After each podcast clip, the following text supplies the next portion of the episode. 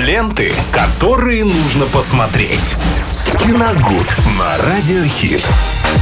Вновь в эфире Радио Хит, а мы стремимся к тому, чтобы разобрать для вас все самое интересное из мира кино. И вновь с нами Виталий Морозов этим сейчас и займется. Добрый Привет. день, дорогие друзья. Всем э, хотел я сказать жаркого понедельника, но, наверное, я не буду этого делать, потому как э, сейчас все по этому поводу немножко раздражены. Очень, я бы даже сказал, раздражены. Там Судя по Максиму, я сужу, по Максиму, он как из внешнего мира приходит, то есть сюда, да, я смотрю по нему, и он не, Я очень, горю. не очень рад. Да, Нет, этому. Я, кстати, вообще. тоже вчера подкоптился немножко.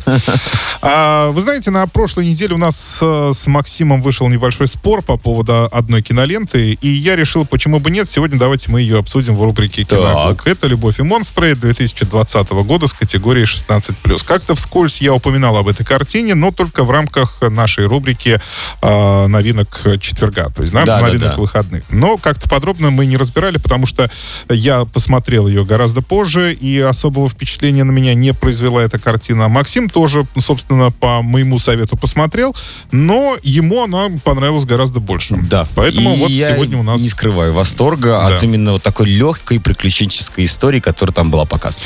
А, Это категория 16+, коми- комедийный приключенческий боевик. Э, Недалекое будущее, к Земле летел огромный астероид, и правительства всех стран запустили ему навстречу ядерные ракеты. Угроза миновала, астероид был уничтожен, но э, из-за вот этих ядерных ракет пошли некие химические дожди, и вдруг э, до гигантских размеров на Земле выросли все насекомые. Э, Абсолютно все. Хладнокровные. Ну, хладнокровные. Там да и лягушки, потому что есть лягушки, какие-то та- та- некие тараканы, там змеи и все. То есть вы себе представляете масштаб, да? То есть был маленький таракан, стал размером с дом примерно.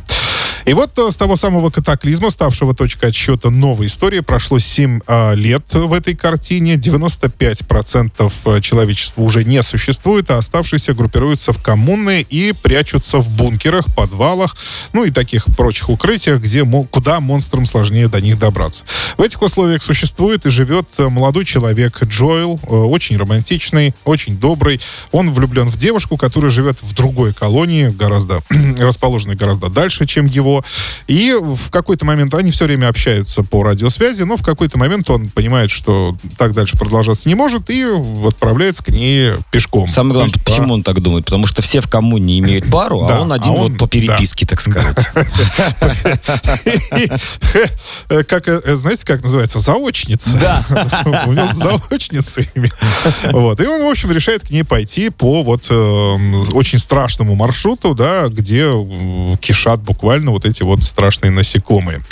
А, ну, что мне лично не понравилось? Наверное, это то, что фильм соткан буквально в основном из отсылок э, к эпохальным работам этого же жанра. То есть это «Добро пожаловать в Зомбиленд», потому что перед нами прямо вот вылитый э, Коламбус, да, в исполнении Джейси Айзенберга. А, Во-вторых, там э, также дублируются те же правила примерно, да, которые мы видим в э, той же картине «Добро пожаловать в Зомбиленд». Как выживать э, на этой теперь уже не совсем человеческой планете.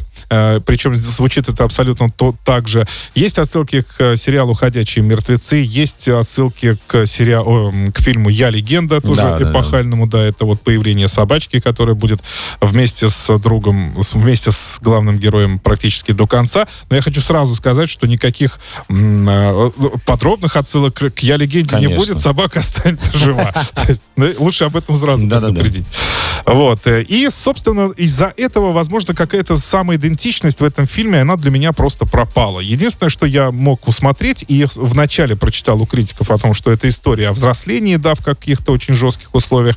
Но по мне, все-таки, я считаю, что это не совсем так, не история взросления, это м, преодоление себя, то есть в преодоление своих страхов. Вот когда вы сидите в бункере. Выход из зоны комфорта. Из- Когда выход- вот он выбирается Да, как раз да, из да, да, бункера, идет, вот Вот это новому. да, это совершенно верно. Вот, может быть, только из-за этого я бы поставил фильму, допустим, там там оценку 6 или 7, возможно, но вот только за это. Потому что э, визуальные эффекты на меня не произвели большого впечатления, хотя э, фильм э, «Любовь и монстры» был номинирован на премию «Оскар» 2021 года Да? за лучшие э, визуальные эффекты.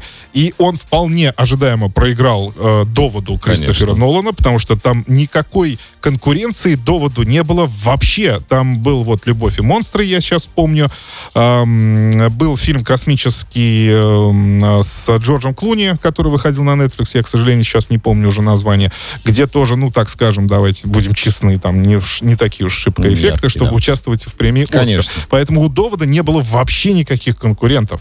И, собственно, здесь вот э, с эффектами, ну, не знаю, кому-то... Вот Максиму они понравились. Вот я как лично раз как-то здесь- был не в восторге. Да, я просто не ждал как раз вот этих монстров. Мне как раз была самая интересная вот эта история, как он будет путешествовать, и вот эти курьезные, веселые случаи, которые с ним происходили, они мне показались лично забавными, чем и сама история, и само путешествие меня как бы и зацепило. Но это заслуга, опять же, ураганного монтажа. Э, Да. Весь фильм практически, да, у нас нет никаких, практически нет никаких длинных пауз, все, и все как начинается очень быстро, да, в хорошем темпе, и этим темпом и заканчивается. Вот, и этот темп как раз вот и помог мне э, поставить семерку этому фильму. Ну что еще-то?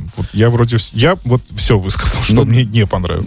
Вот как раз все, что ты говоришь, а это легкость фильма, которая вот наоборот не нагружала тебя. Ты с легкостью посмотрел этот фильм, не напрягаясь, и он тебя захватил. Это было приключение, это было классно. Не надо было думать, надо было разбираться, что там, зачем и почему. И, ну, не знаю, вот эта легкость как раз меня и порадовала. Ну, я могу согласиться, потому что иногда такие э, фильмы смотреть нужно, и а, такие фильмы имеют право на жизнь. Потому что уж слишком мы иногда, наверное, может быть, я даже вот, давайте так, я, может быть, даже не прав в этой ситуации, потому что я, может быть, слишком многого ожидал от этой картины. Может От быть. нее не надо ничего ожидать. А, Единственное, что еще вот хотел бы я добавить, это диснеевский флер, вот э, диснеевский колор, который там присутствует, и он как-то очень сильно отвлекал, в принципе, от серьезной темы. Все-таки у фильма тема достаточно серьезная, тем более учитывая нынешние условия, нынешнюю ситуацию в мире вообще. Конечно. Вот, и, и вот, этот, эм, вот эта колоризация очень яркая, наверное, мне тоже вот где-то она смущала. Но, тем не менее, друзья, раз мы, вот видите, как спорим по поводу этой картины, я думаю, что это уже э, вас подвигнет вас ее Конечно. посмотреть и, собственно, составить по ней свое мнение.